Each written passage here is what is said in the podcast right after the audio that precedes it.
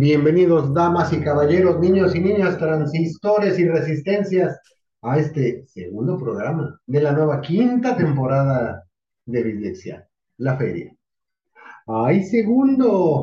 Ah, es que... Sí, no, yo, yo, yo, yo. Pero Por primero me Pues presenta. sí, primero te presento.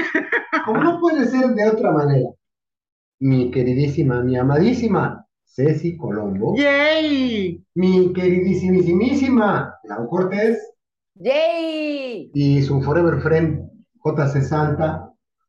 Ya estamos listos para darle otro revolcón a la feria yay! y a cómo nos ha ido en ella. Ahora sí, mi Ceci, Es que omitimos un dato en este ya tercer programa porque de alguna manera esta quinta temporada la iniciamos con el programa especial Apayadores. ¿sí?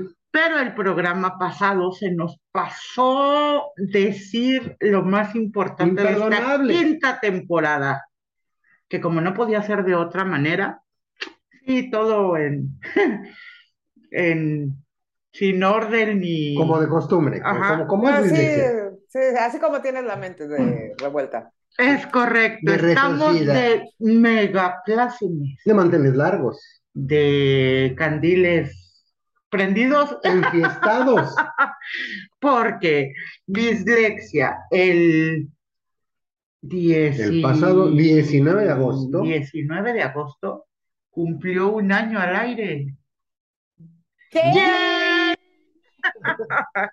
Ya tenemos nuestro primer aniversario Ya, disléxico. no, no celebramos, celebramos, quién sabe cómo andaríamos que no nos acordamos. No, pues es que después de la celebración física, ¡ujú! se nos olvidó. Y Bueno, la temática, perdón que te interrumpa, mi Ceci, antes de que se me olvide, la temática de, de, de, de el primer aniversario de la dislexia es la misma que los de septiembre. Deposítele al festejado. Así es de que se aceptan sus donaciones, se aceptan cheques, monedas de oro, eh, patrocinadores. Centenarios, dólares, libras. bonos de petróleo. Todo lo que ustedes quieran enviar será bien recibido. boletos de avión, viajes a las Bahamas, eh, cruceros por el mundo. Llame ya. No Ah, no, somos ¿verdad? exigentes. Lo, No, hasta eso que no. lo más eh, sencillito que les aceptamos es un tráiler de regalos de una lujosa tienda departamental o dos, las que ustedes quieran. O tres. Pero eso sí, que le salga del alma. Ah, sí. Pero sí, a nuestra querida audiencia, mis queridos compañeros, felicidades, porque este programa lo hacemos todos. Gracias, igualmente, mi Ceci. Y gracias a todos los que nos escuchan, que de verdad, híjole, mano, los abrazamos a todos con el corazón. Muchísimas gracias. Sí, muchas, muchas gracias. Y a propósito de, de los 16 países que les comentaba yo el programa pasado que nos hacen el favor de escucharnos, se suma Ah, sí. un principado. ¡Ah! ¡Qué nervios! Se suma un principado. Por razones de seguridad me lo pidió su, su majestad Yishaya Ben Moshe que no dijera dónde es el principado. Razones de Estado, porque aún no mantenemos. La República de Yucatán ya tiene relaciones, eh, eh, ¿cómo se les llama? Ya Internacional. tenemos, eh, vaya, somos eh, menonitas, ¿no? ¿Cómo se llama el otro? ¿Cuál otro? ¿Cuál Ah, cosmopolitas, cosmopolitas, Ah. perdón. Ah, ah, eh, perdón. Somos menonitas y vendemos queso. No, Sí, no. ya mantenemos relaciones con el principado, ese principado que no vamos a decir. Y a, a propósito, Su Majestad Yishaya Ben Moshe, un abrazo de parte del equipo que hacemos Dislexia, Shana Tova, Umetuka. Feliz año judío. ¡Ay, Muchas felicidades. ¡Felicidades! ¡Yay! Que sea un año dulce. Harta miel, hartas manzanas y menos pelanas. Ay, por favor. Es que- No, eh, eh, eh, y en general a la comunidad judía aquí en México y en el mundo, muchísimas felicidades. Feliz año. Mi cariño, mi respeto y que sea un buen inicio de año. Eso es ser empático. Oh, sí, es un tema, una palabra que me encanta. ¿Qué les Oh, sí. parece si hablamos de ella? ¿De quién? ¿De quién? empatía. Ah, de la empatía, pues el chisme cuenta. Ay, no seas grosero, aquí no contamos chismes, pero ¿qué creen? Cuenta, No están ustedes para saberlo ni nosotros para contárselos. ¿Pero qué creen? ¿Pero qué creen? No, nada, Ok. no tengo chisme. No, pues no, pero vamos a hablar de la empatía. Ah, claro. ¿Qué es ser empático? De entrada, Sí, definición, definición. empatía. Empatía. Lo buscamos en Google. En este momento, el producer está en joda. Te digo que también aceptamos dentro La- de, de estas proposiciones la empatía, ¿eh? Digo, este, la, la forma más fácil de decir empatía, ponte en los zapatos del otro. Ponte los zapatos del otro. Fíjate, Clau, recién platicaba yo con JC eh, algo sobre el tema. Efectivamente, es ponte los zapatos de los demás. Y mucha gente ostenta decir que lo hace, cuando la realidad es eh, que no, para ser empático se necesitan muchas cosas más que ponerse los zapatos del otro. Fíjate que definitivo es una cuestión de vivencia el hecho de que para ser empático en algo necesitas sentirlo o vivirlo, porque de nada nos sirve tener empatía por situaciones, personas, animales, si realmente no lo estás sintiendo. El tema salió porque, para variar, leí un tuit en donde se decía que, que lo que debemos de considerar sobre, por ejemplo, las personas que están en alguna situación de salud, de enfermedad más bien, y que nos solidarizáramos y que nos, en fin, cuando esa persona en especial, la que estaba escribiendo el tweet, por la misma forma de escribirlo, ya lo ves con un encima del hombro, con un desdén, que dices, no, eso, o sea, si, si tú eres empático, eh, bueno, eh, o sea, por eso estamos como estamos. Para ser empáticos definitivamente necesitas tener ese pequeño sentimiento sobre, sobre la situación. Exacto.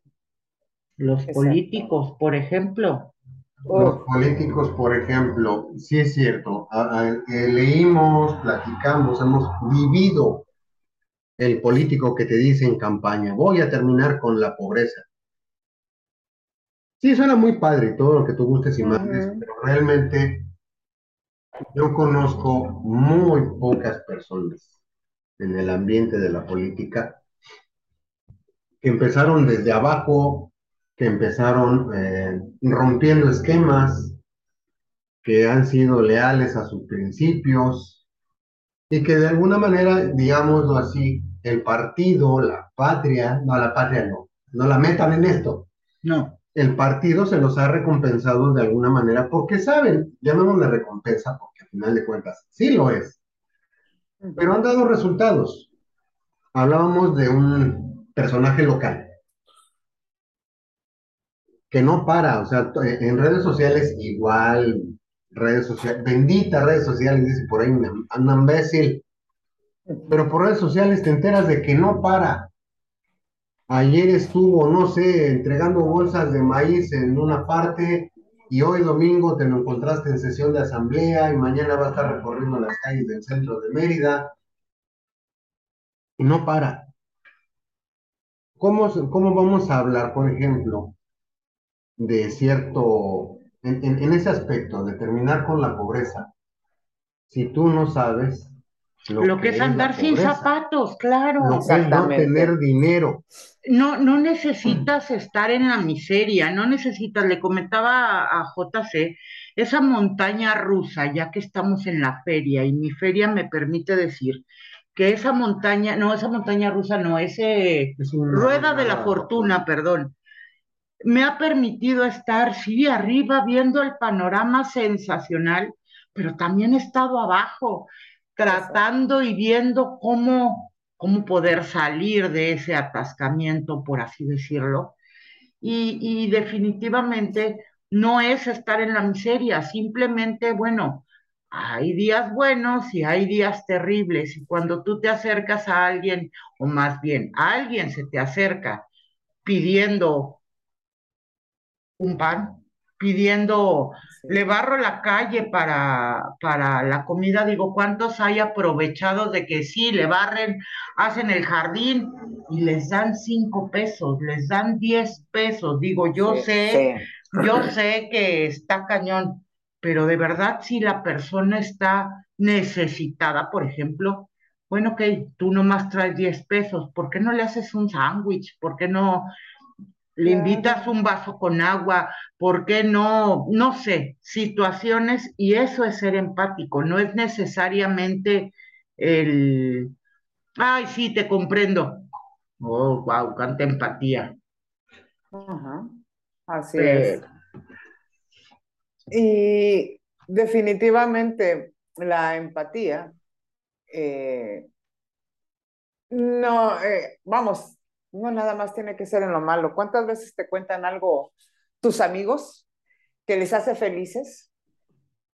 Y mucha gente, hay gente que no se alegra, hay gente que le gana la envidia. Claro. No sienten esa alegría, no sienten ese, ese festejo, esas ganas de festejar por un, un acierto, un triunfo, una situación favorecedora. No las sienten en el corazón. Y es bien notorio. Y de verdad, estamos sufriendo una falta de empatía impresionante, sobre todo aquí en México. Lo, eh, lo comentabas. Lo comentabas en el programa pasado, ¿no? El tuit que leíste de la persona que estaba pidiendo ayuda médica y efectivamente esa empatía, sí, sí la sentimos porque decimos, híjole, pero también al mismo tiempo, esa falta de empatía, como bien dices, ahorita terminas la idea, perdón que te interrumpa, pero es, es, es básico que entendamos que a pesar de nuestros líderes políticos y sus ideas estúpidas, las personas somos personas y no tenemos, ese es un valor, creo que no podemos perder. Perdón, continúa. No, no te preocupes. Sí, este, definitivamente, mm, desgraciadamente, hoy por hoy se está sintiendo, hay gente que siente empatía hasta que le raspa, hasta que le duele, hasta que está pasando por la misma situación. Y la empatía no se trata de eso. La empatía se trata de que cuando estás bien, te pongas en los zapatos del que está mal, de que cuando hay alguien que está bien, que está festejando, te pongas también en sus zapatos y de verdad, de corazón, sientas su alegría. Yo sé que, vamos, no lo haces con todo el mundo, pero bueno, al menos a mí me encantaba, siempre me ha encantado cuando me dicen, ah, me compré un carro nuevo, ay, ya salí de tal enfermedad, ay, me dieron un ascenso. O sea, son es un sentimiento bien bonito. Y hay mucha gente que cuando recibe una buena noticia de otros, eh, así como que, mm, ah, órale, no, está bien. Ay, qué gusto me da, pero con el... De para afuera, sí. Es, es horrible. Y de verdad, seamos empáticos con todos, con todo, con nuestro medio ambiente, con los animales, con las personas con el rico, con el pobre, con quien sea. Muchas veces nos encontramos con gente adinerada que está pasando por una situación de enfermedad, que obvio muchas veces no necesitan dinero para salir. Es simplemente el hecho de que no tienen salud y esa no se compra. Y muchas veces un, ok, estoy contigo, ¿en qué te ayudo? ¿Qué hago? ¿Qué necesitas? Eh, que busca uno la manera de ayudar, ya para ellos hasta nada más con escuchar. Exacto, nada más con la escucha. Exacto, ya, ya, ya se le quita a la gente un peso de encima. Y miren, que se los dice a alguien que de verdad eh, a lo largo de mi vida he requerido empatía, hasta de gente que no conozco, ha llegado, no porque yo la pida, sino que ha llegado y en eso sí me siento rica, afortunada y bendecida, porque me he topado con gente, así como me he topado con gente que es así como como el, el, Así como quién sabe cómo. Así como, como el queso ese que se corta solo, como el queso que... Ajá. Eh, me he encontrado en su mayoría con gente formidable, con gente que a lo mejor hasta en el mismo trabajo, ¿no? Nos veíamos feo y como que no nos tolerábamos. Y resulta que cuando yo he, he pasado por situaciones sin decirlo, sin pedirlo, ahí han estado. Y muchas veces bien dicen que la liebre salta donde menos te lo esperas. Y eso es bien cierto. Y esas personas para mí han sido en su momento un oasis de tranquilidad, de agradecimiento, de bendición y de una cantidad de sentimientos tan bonitos que muchas veces uno se esfuerza hasta en, pagarlos, en, compensarlos.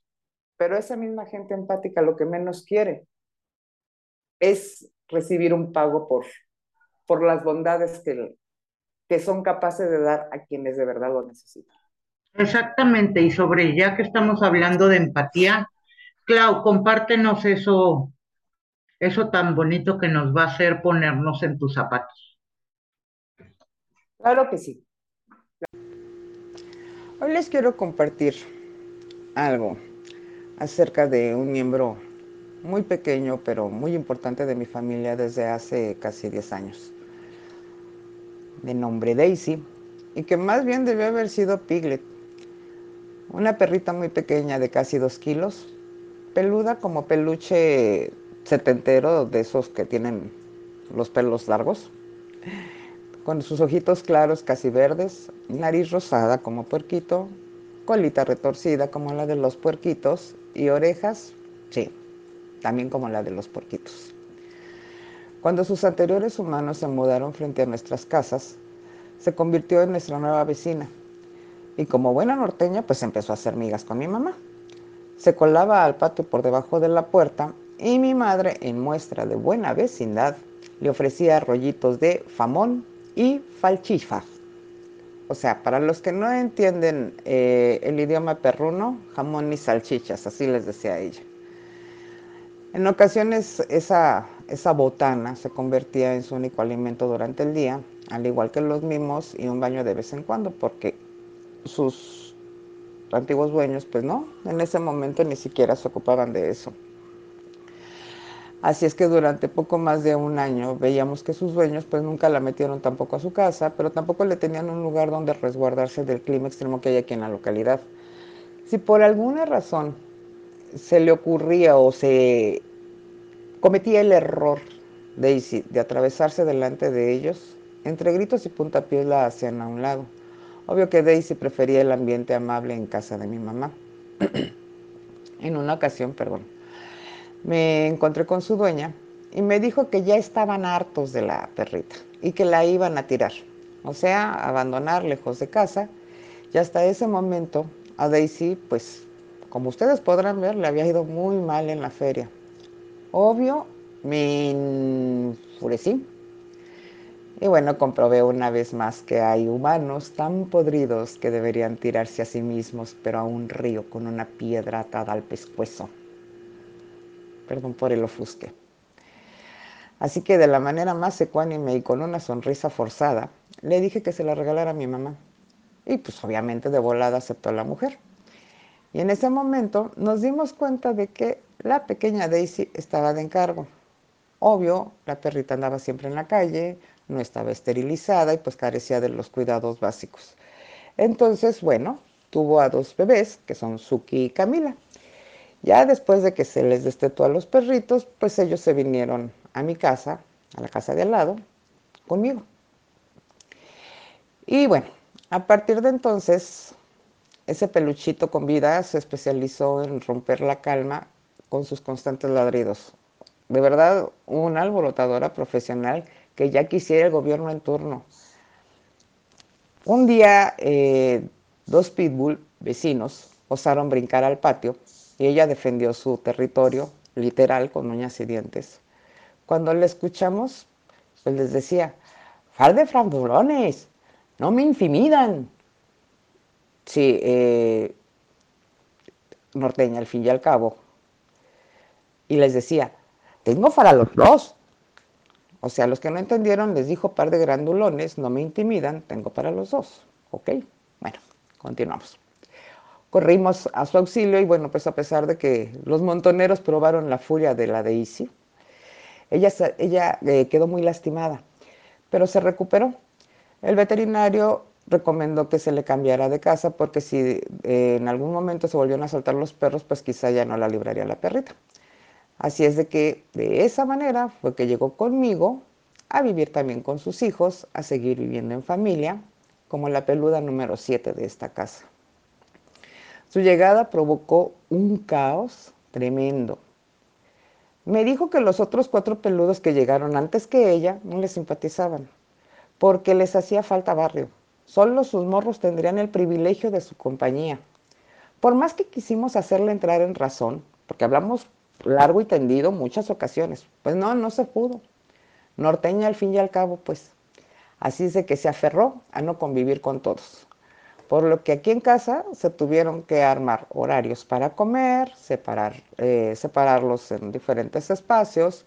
Incluso se le tuvieron que hacer modificaciones al portón de la casa, dado que por su tamaño, en cualquier hueco lograba escabullirse y bueno, era también medio bandolera y amaba fugarse cuando nos descuidábamos.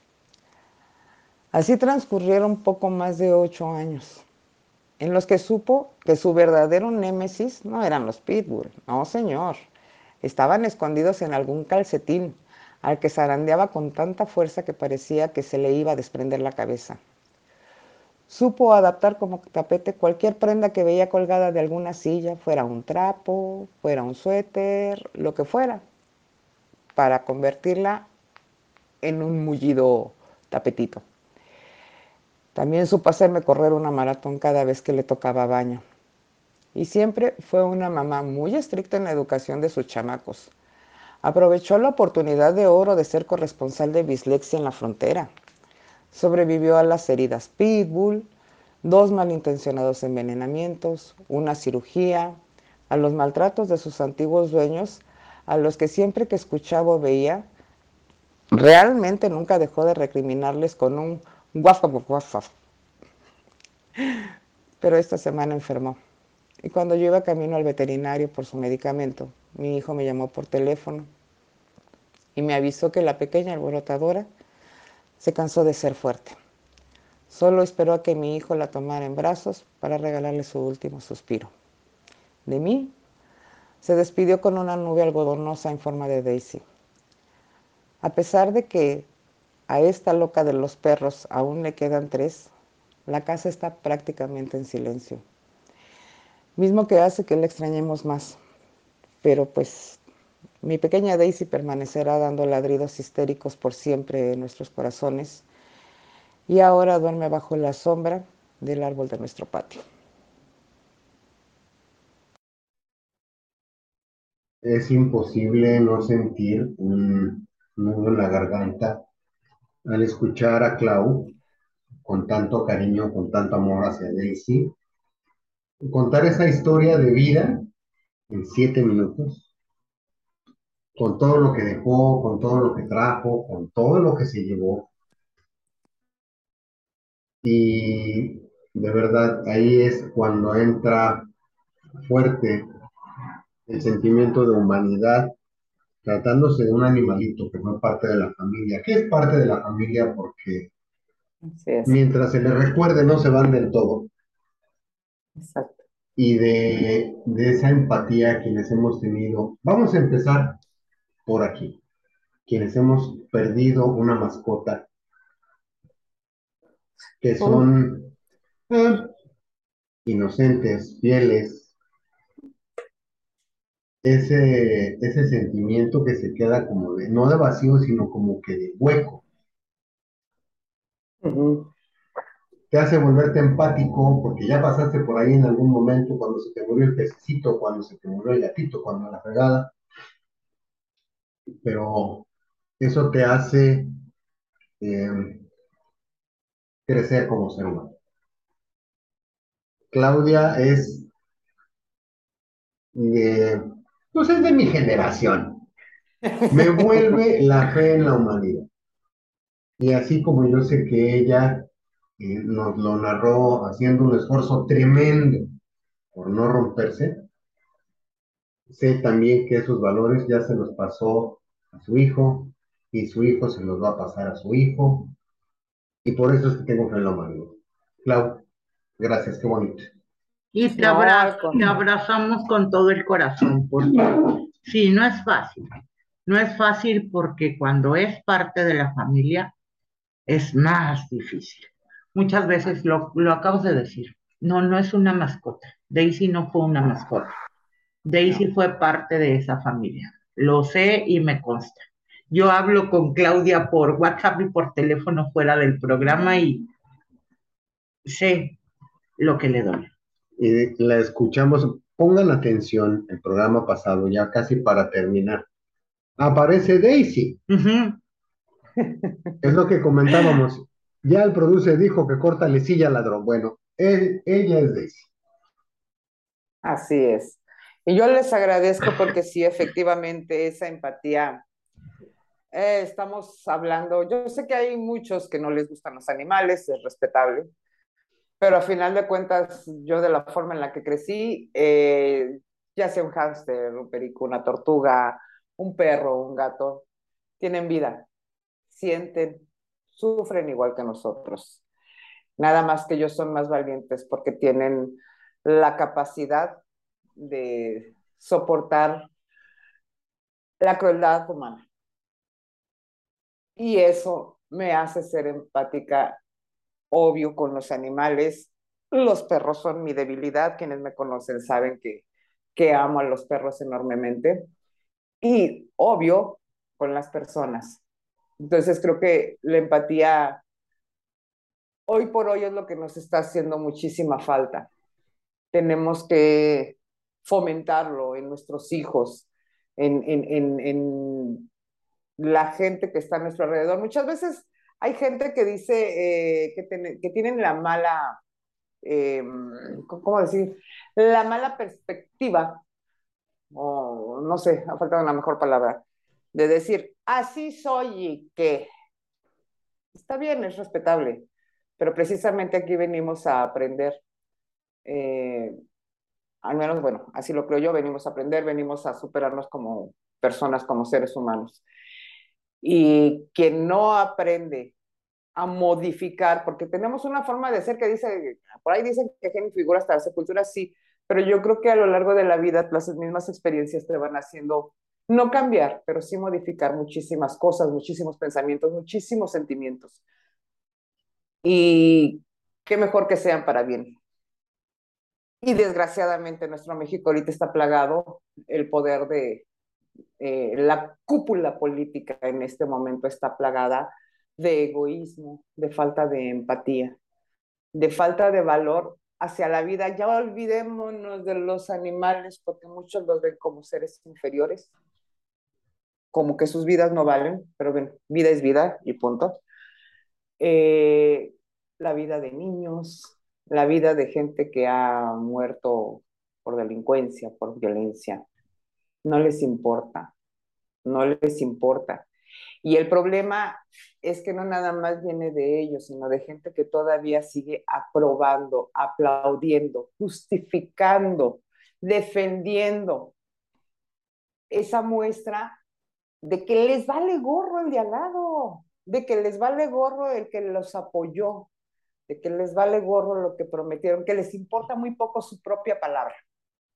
Fíjate, Clau, que cualquiera de esas personas que tiene ahorita poder o que está en puestos de relevancia, ya sea política, en comunicación, o sea, en medios, etcétera, cualquiera que sea líder de alguna manera, de opinión, de trabajo, tu jefe, etcétera, eh, cuando menos aquí en México, creo que estamos un poco educados, y hablo por, como dice JC, a nuestra generación, a mostrar ese pequeño voto de respeto, vamos a decirlo así.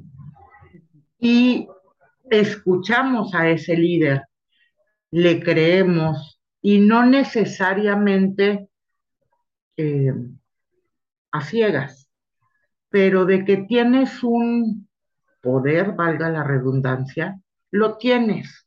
Y si tú que tienes el poder no lo usas como debe de ser, en pro de que estemos bien, en pro de enseñar, porque bien dices, es correcto tu, tu forma de, de ver, de decir las cosas.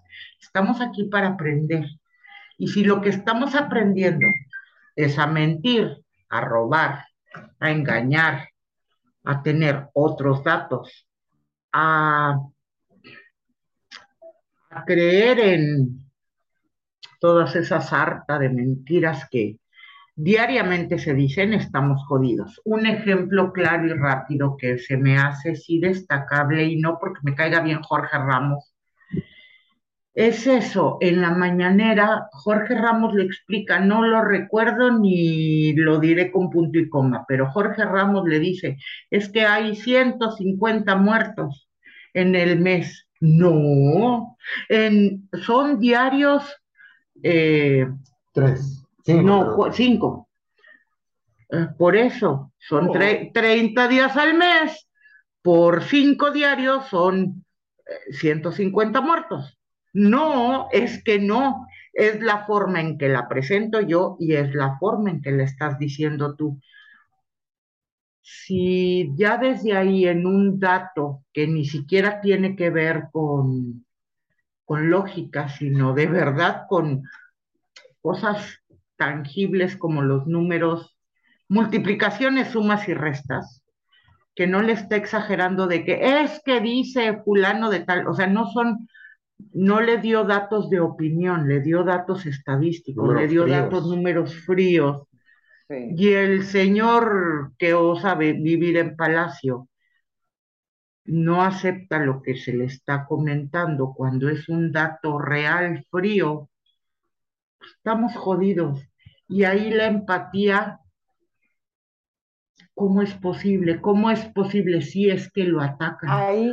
¡Ah!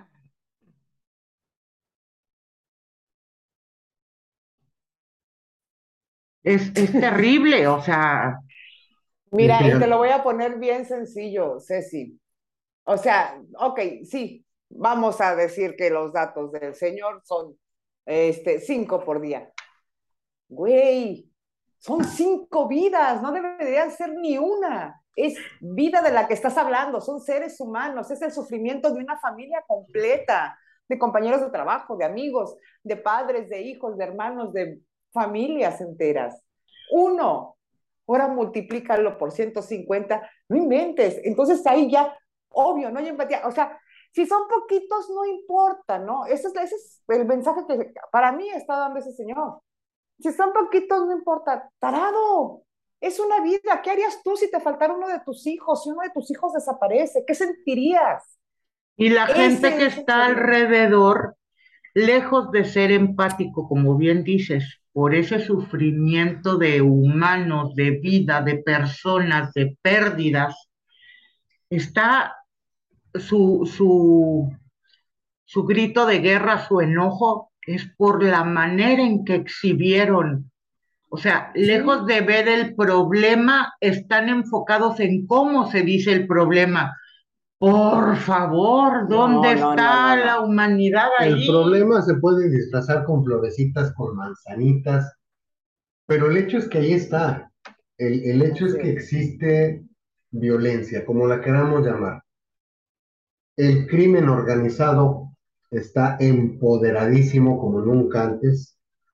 Y ahí, ahí voy a hacer un, voy a hacer un este, backing time muy ligero quienes, quienes recuerden cuando las épocas de López Portillo, de, la Madrid, un poquito más para acá, y de ahí, de ahí para, para adelante, el crimen organizado siempre ha existido. En el caso del narcotráfico, bueno, tomó proporciones brutales y geniales con el paso de los años.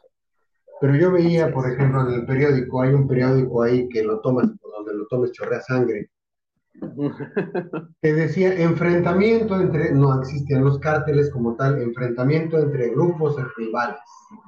Se hicieron talco eh, los, vamos a ponerle un nombre, el cártel, eh, no es cierto, el grupo de los azules contra el grupo de los amarillos, no quedó uno vivo. Y dices, qué terrible, qué fuerte, pero a final de cuentas existía un código de ética y un código de honor, se rompían la madre entre ellos. Así ¿Qué es. tiene que ver una familia? ¿Qué tiene que ver el hijo de? ¿Qué tiene que ver la, la esposa de, la mamá de?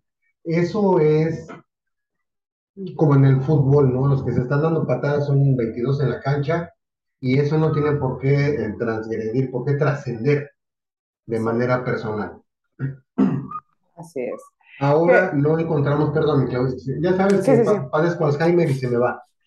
No, no podemos permitir, no podemos aplaudir que el Señor está eh, permitiendo, por ejemplo, hablando de empatía, que el pasado domingo hubo una marcha por la paz, una marcha por la paz, que en el gobierno de la Ciudad de México se procuraron hacer un baile para empañar eh, ese movimiento donde no hubo agresiones, donde no hubo, sí consignas, sí gritos, no dudo que hubieron pintas y demás, pero el grupito ese que se presentó en el Zócalo, que es apologista del crimen organizado porque le canta un corrido a un narco empoderado, estábamos viendo las imágenes, Ceci y yo estábamos entre atacados de la risa y a punto del llanto de ver que la gente que fue al concierto dio portazo. Tiraron las vallas para alcanzar lugar para el concierto del grupillo ese de, de, de banda. Mm, Lo lamento, no me gusta, No. pero la actitud de la gente que se presenta a, a esos eventos, lo siento mucho, pero es una actitud claramente atolera, van, como, como es gratis, voy. Oye, le rompieron la cabeza a tu hijo, sí, pero cantaron el corrido de Juan Pestañas, dices, güey, y Dicen que de gollete hasta los puñetes. Oh, sí. Fíjate que también platicábamos hace recién que, qué diferente es el ser empático, por ejemplo, con, vi también otro tuit que decía, sale la casa humilde de una persona con estufa de leños, o ollas, pues ni siquiera de barro, ollas hechizas con lo que fuese, y decía, ¿tú comerías tú comerías aquí. aquí o algo así? Claro que comeríamos ahí gustosos, Sí, felices de la vida y aparte mm, delicioso. Pero qué diferente es, le comentaba JC también. Eh, una cosa es ser empáticos, una cosa es disfrutar esa sencillez de, de lugar para comer y otra qué diferente es ser populista. Ahí está un, me acuerdo, un candidato azul que después le hicieron el meme, ¿no? El comiendo en todos lados y demás. Porque lejos de la empatía de comer en una casa sencilla, es aprovecharse de la imagen que ello les, les provee, que a final de cuentas es lo que ocurre con el actual presidente de México. Eh, no es que le interesen los pobres, es que le No. interesa la imagen populista que ofrece al, al abrazar a una señora viejita vestida, no sé, con su hipil divino, eh, con guarachitos y cosas así, y otra que de veras les haga caso. ¿Cuántas veces han, se han acercado a él con una petición, un algo, y el vato es desde en una mirada Hasta de de asco. odio, de Sí. asco, de, y sí, dices, sí, sí, sí, sí, eso sí. es, eso es de veras que te interesan los pobres, no manches. Y la gente alrededor, que bravo, no, sí, el éxito de señor. Es gente que no tiene empatía. Fíjate que, que precisamente de eso que comentas, Ceci, eh, a raíz del sismo, estaba yo escuchando las noticias. Nosotros vemos las noticias de Megacable. Obvio, pues esas las transmiten si tienen las Ujú. puedes ver. Eh, pasaron de un, ay, este, de dos pueblos, en dos poblaciones en este Michoacán, que salieron súper afectadas por lo del sismo. La gente solita se fue a, dormir a, una escuela, eh, casas destruidas. Eh, no, no, no, no, no. Era, de hecho, eh, comentaron que era el único medio de comunicación, el único medio de información, perdón, de este, que estaba presente en ese momento en Michoacán. Ay, se me fueron los nombres. la cuestión es que eh, los mismos les empiezan a preguntar, pues que, pues obviamente qué necesidades tenían y demás. Bueno, desde aquí nada más han venido yo, estas noticias, yo las escuché, las vimos el día viernes, no, perdón, el día jueves, la vimos mi mamá y yo. Y pues que hasta el momento las autoridades nada más se habían presentado el gobernador, nada más se había presentado para tomarse la foto. Qué raro. Pero que no habían recibido ningún tipo de ayuda y de hecho las mismas carreteras que llevan a estos pueblos este, estaban cuarteadas, estaban partidas y que aún así, pues en la noche, pues nadie salía porque también había retenes eh, ilegales, por llamarlo de alguna manera, del de mismo crimen organizado, y pues la gente no llegaba. Entonces, de hecho, el mismo reportero dijo que pues por la misma razón iban a pasar la noche en la escuela, junto con los pobladores de, de, este, de, esos lugares, de esas localidades, eh, porque pues obviamente por seguridad no iban a, a salir. Pero si no se iban a arriesgar, claro.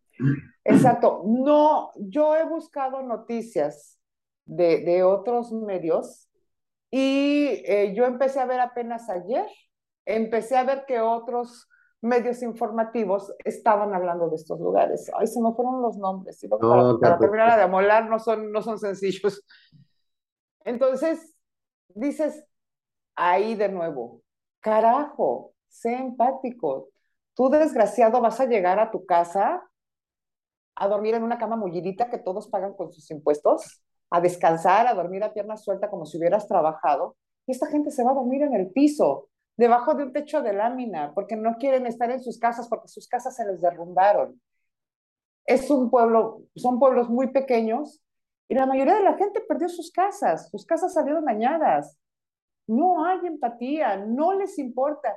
Para empezar, si hubiera un poco de empatía en esta maldita, mil veces maldita administración, no hubiera desaparecido el Fonden. Así de sencillo no hubiera desaparecido el Fonden, no hubiera desaparecido eh,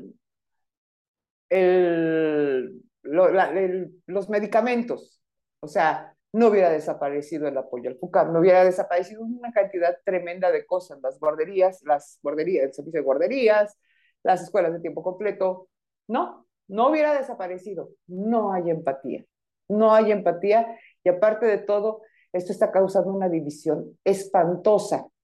Y solamente se dan cuenta hasta que les raspa.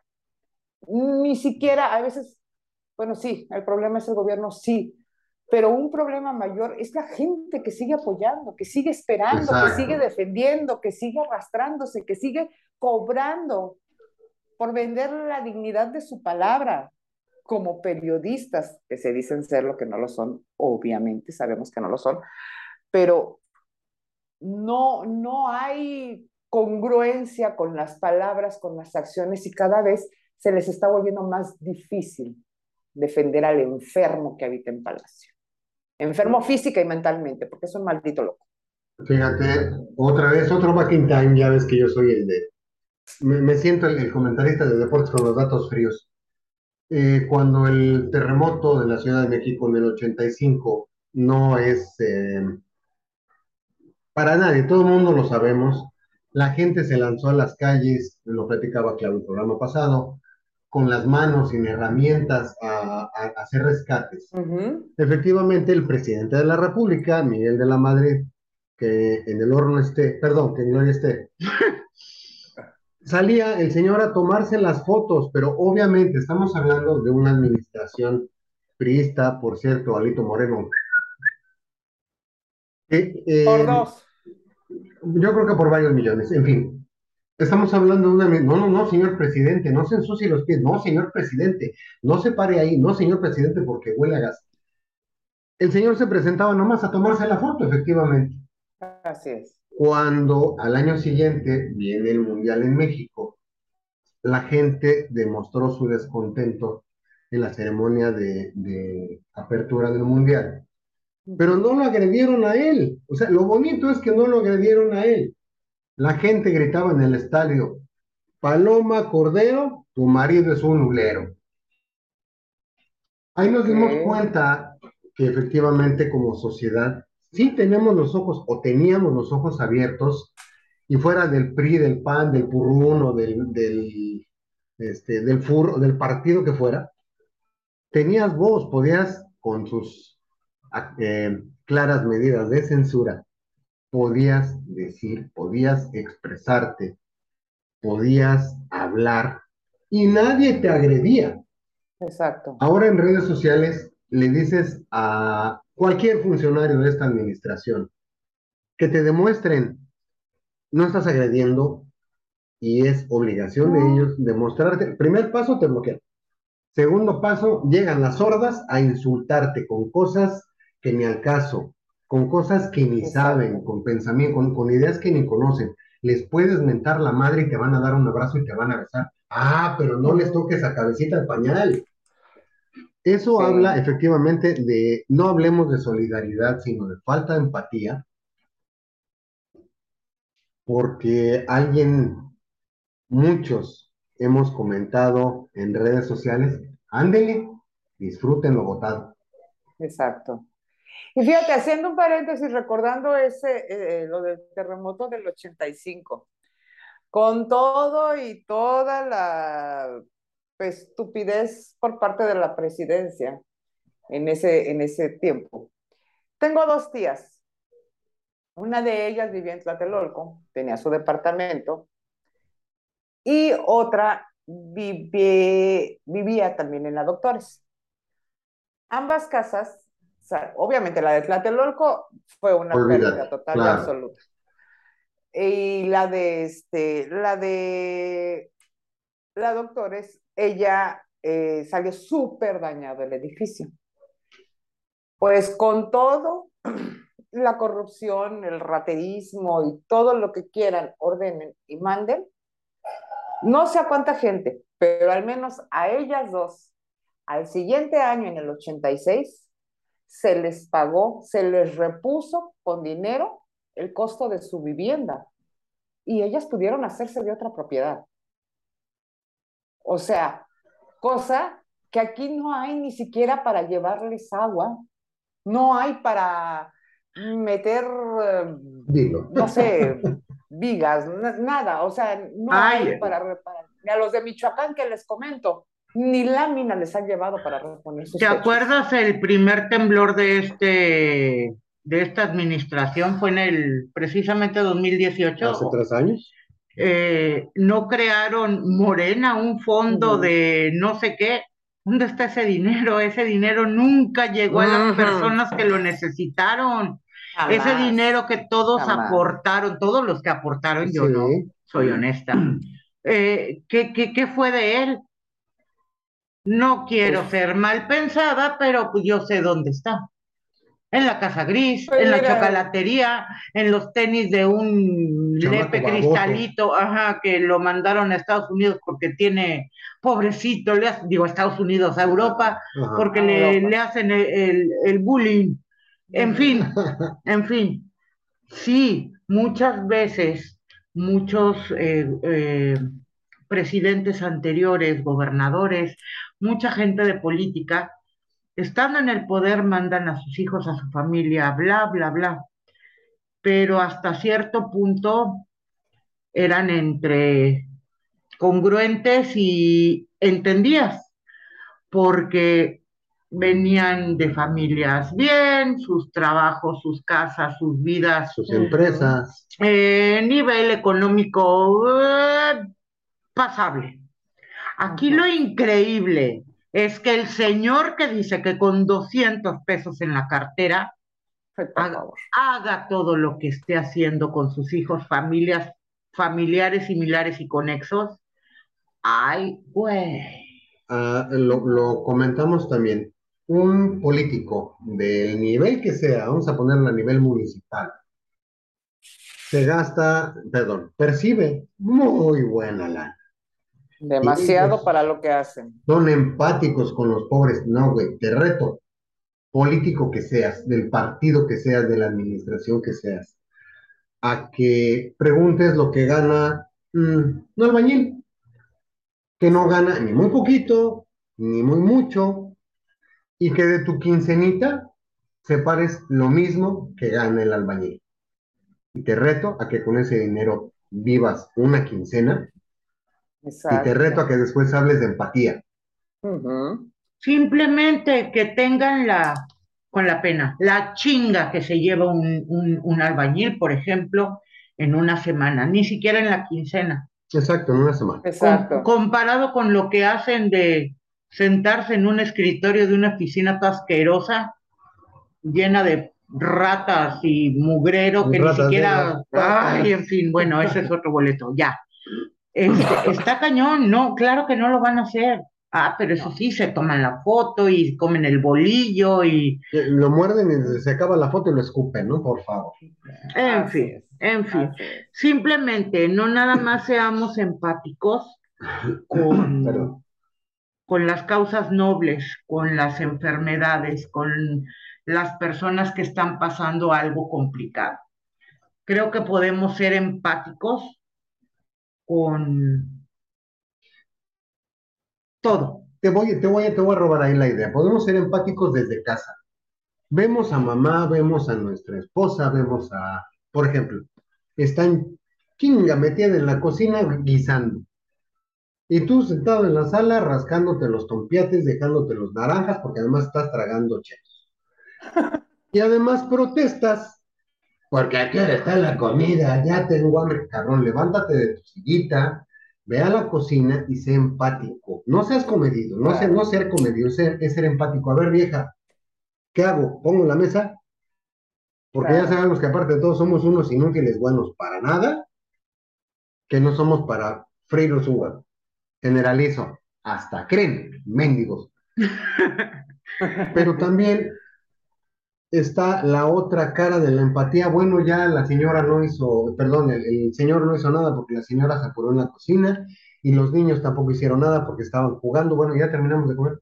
Ah, no, aparte la señora tiene que levantar la mesa, recoger, lavar trastes. Sean empáticos. En esta, en esta casa comemos todos. En esta casa dormimos todos. Vivimos todos, en esta casa participamos todos, cada quien tenemos que hacer Claro. nuestra parte. Y si nosotros empezamos con ese ejemplo en la casa, imagínense qué podemos hacer por este país. Eso es empatía también. Así es. No somos solidarios con mamá porque está haciendo la comida, no. Sí somos comedidos porque a final de cuentas, a ver, ¿a qué te ayudo? Pero antes ya tuvo que entrar la empatía porque mi mamá se la pasó toda la mañana en chinga lavándome la- el uniforme. Porque mi mamá se la pasó toda la tarde de ayer planchándole las camisas al papá. Bueno, ahorita está en la cocina, bueno, yo no estoy diciendo que cada ocho días, este, ¿sabes qué mamá? Ahora no guises, ahora yo guiso, nomás que te comes lo que prepare, ¿no? Corres el riesgo de sufrir un desorden estomacal, pero no importa. Pero a final de cuentas, esos son detalles que nos hablan de valores. La empatía es un valor. Este país está perdiendo los valores. Y nosotros en este programa, en este podcast, opinión muy personal, estamos buscando que esa, esos antivalores se terminen.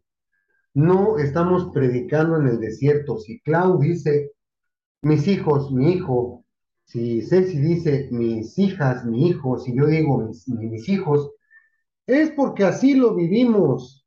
Es porque así como a nosotros nos educaron, así educa, bueno, con sus debidas reservas. Mis hijos no conocen las chanclas más que para la playa. Yo les puedo decir marcas, modelos, tamaños, grosores, de rendimiento por kilómetro, etcétera, etcétera. Pero a final de cuentas nuestros hijos conocen de empatía, conocen de solidaridad, conocen de respeto. Y en este país, como bien lo dijimos, si la cabeza está llena de estiércol y no demuestra empatía de de veras, no empatía para la foto, ¿qué nos podemos esperar todos los de abajo? Exacto, exacto. Y yo, bueno, eh, aprovechando, yo quiero mandar un saludo a la señora de Rodríguez, porque estamos hablando de empatía.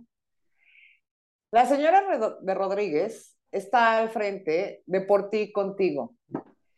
Es una mujer que se quita el pan de la boca para alimentar a los familiares de niños enfermos en Tamaulipas. Es una mujer que día con día hace por una cantidad impresionante de personas enfermas y sus familiares lo que el gobierno no puede hacer. Que ella sabe de dónde o cómo le hace, porque yo no me lo explico, pero siempre trata de sacar adelante a sus niños, porque para ella son sus niños. ¿Por qué? Porque es una mujer empática, que a pesar de la situación que ella esté atravesando, siempre está apoyando. Y de verdad, cada vez que vean un pedimento de ayuda de por ti contigo, no sean chuecos. Donen, aunque sea cinco pesos, aunque sea cinco pesos, porque ella, ese dinero directamente se lo pasa a las personas que más lo necesitan y que están atravesando por una situación difícil de enfermedad. Que hablamos, hablando de enfermedad, ahí sí, en muchos aspectos estamos con las manos atadas. Pero ella ayuda a hacer milagros. Entonces, cada vez que vean un tweet de por ti contigo solicitando ayuda, aunque sea cinco pesos, por favor deposítenos. Y también eh, procuremos ser humildes. Yo me gasto a veces números, me gasto 10 en cigarros, 10 en refrescos. Eh, bueno, me voy a gastar 5 y los otros 5 son para los que ni siquiera tienen para prepararse un agua de sabor. Exacto. Y tampoco lo voy a estar publicando en redes. Güey, apláudanme porque publiqué. que no sepa tu mano derecha lo que, lo que hizo tu mano izquierda o algo así, dice el dicho. Seamos empáticos, más nos gastamos en una borrachera, en un fin de semana. Cada quien sus gustos, no, no podemos obligar a nadie a desprenderse de algo. Yo para eso trabajo. Sí, pero hay gente que ni aún trabajando, ni aún rompiéndose el alma, puede solventar un gasto tan fuerte de enfermedad, en este caso que hablas de, de nuestra querida señora de Rodríguez. Señora de Rodríguez, te amamos. No es fácil, ningún medicamento es económico, ningún medicamento lo encuentras en similares. Y si lo encuentras, te cuesta un ojo de la cara. Así es. Así que. Pero además, pues les quiero recordar que Cámara 13 y el Cofre de las Almas de mi queridísimo J60 son patrocinadores oficiales de Dislexia y están a la venta en Amazon en formato físico y digital. Así es de que vayan rápidamente a comprarlos. Sean empáticos conmigo. Exactamente, era lo que iba. Por favor, empatía con el super escritor J.C. Santa. Muchas gracias, mi Clau. La empatía es un valor como el rock es un deporte. Practíquenlo, chingada madre, no sé qué, no se les caen las patas ni se les cambian los genitales del lugar. Y al contrario, creo que eh, tomo la frase que me encanta, que no me acuerdo de quién es.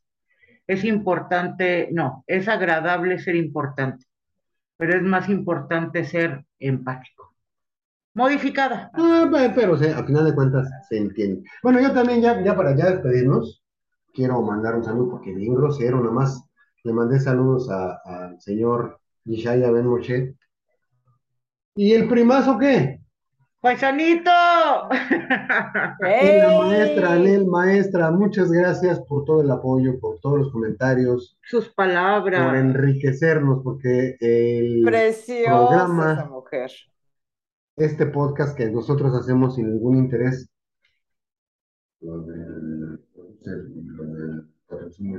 lo hacemos desinteresadamente. y nos encanta saber que ustedes lo disfrutan, les llega, lo comentan, lo critican, porque para eso es. Nosotros hablamos de la feria como nos va en ella. Anímense, concerten su cita, mándenos un audio, pongan, nos ponemos de acuerdo, organizamos un tea en galletas y, o un chela San Frais.